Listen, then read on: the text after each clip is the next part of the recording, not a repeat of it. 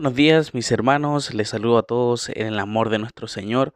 Y continuamos con nuestros devocionales que nos hablan acerca del Sermón del Monte, donde encontramos todo lo que se habla acerca del Evangelio, de la obra de Cristo en nosotros. Y vemos cómo el Señor establece también cómo debe ser la vida del creyente. Vemos acá en este sermón de Mateo capítulo 5, comienza eh, el el, corazón, podríamos decir, esta sección con el versículo 3, bienaventurados los pobres en espíritu, porque de ellos es el reino de los cielos. Bienaventurados los que lloran, porque ellos recibirán consolación.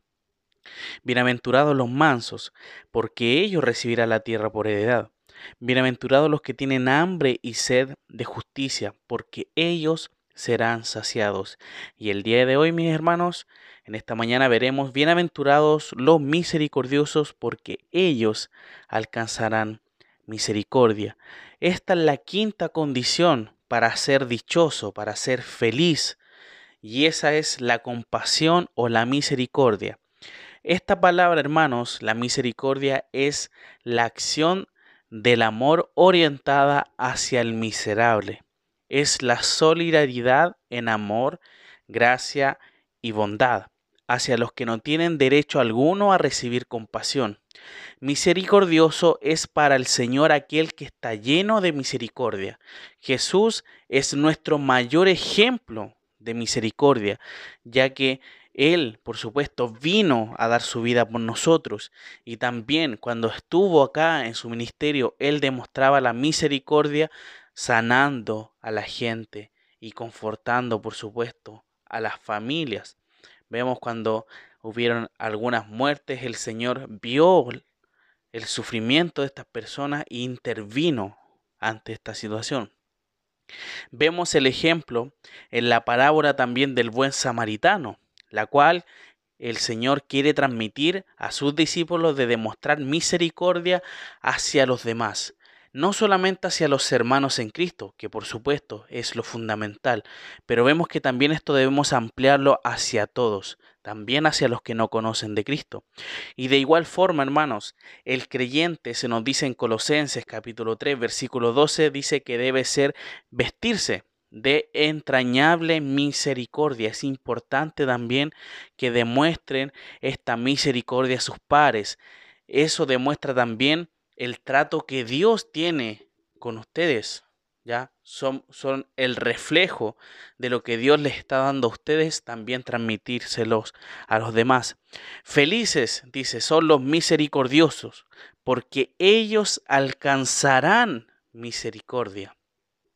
Esta parte, mis hermanos, eh, uno tiene que analizarla muy bien, ya que muchos, muchos malinterpretan esta segunda parte utilizando esta eh, parte B, podríamos decir, de este versículo, diciendo que eh, haciendo buenas obras vamos a obtener el perdón de Dios. Por eso dice, si tú eres misericordioso, el Señor también te va a demostrar la misericordia y eso al tiro lo dirigen a lo que es la salvación.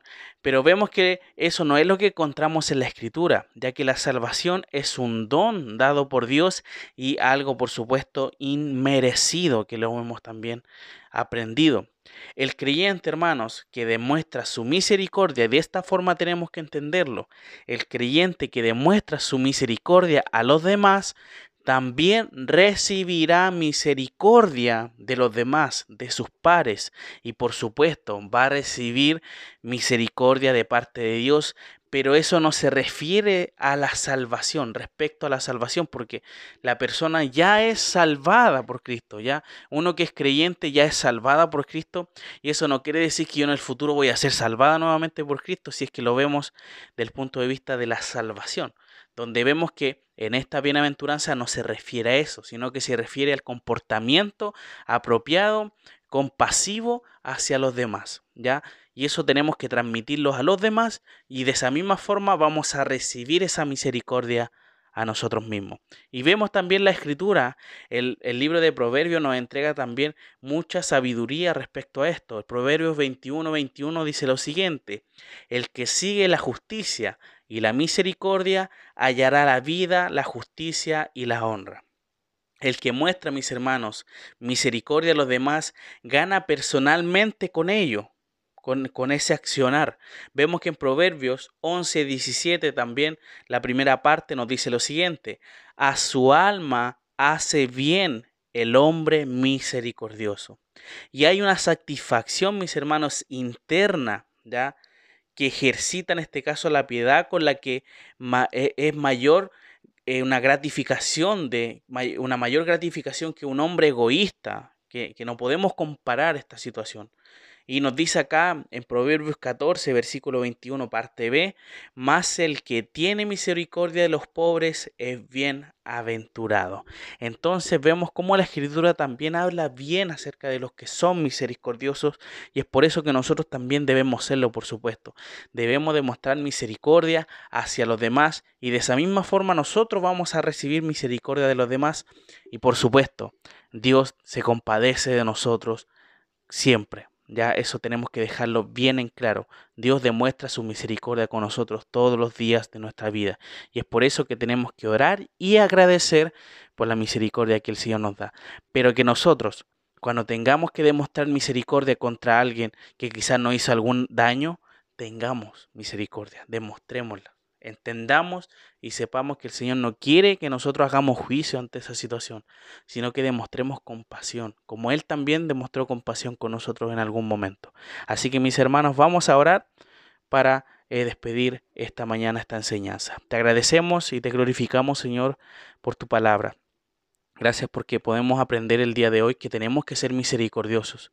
Y de esa misma forma, si demostramos tu misericordia, que, que nos das a nosotros la transmitimos hacia los demás, vamos a también recibir misericordia de las demás personas hacia nosotros. Gracias, porque estas instrucciones que encontramos en este sermón nos hablan de cómo quieres que tú, eh, el creyente, tu hijo, se conduzca en este mundo. Te agradecemos y pedimos tu bendición en este día. En el nombre de Jesús. Amén.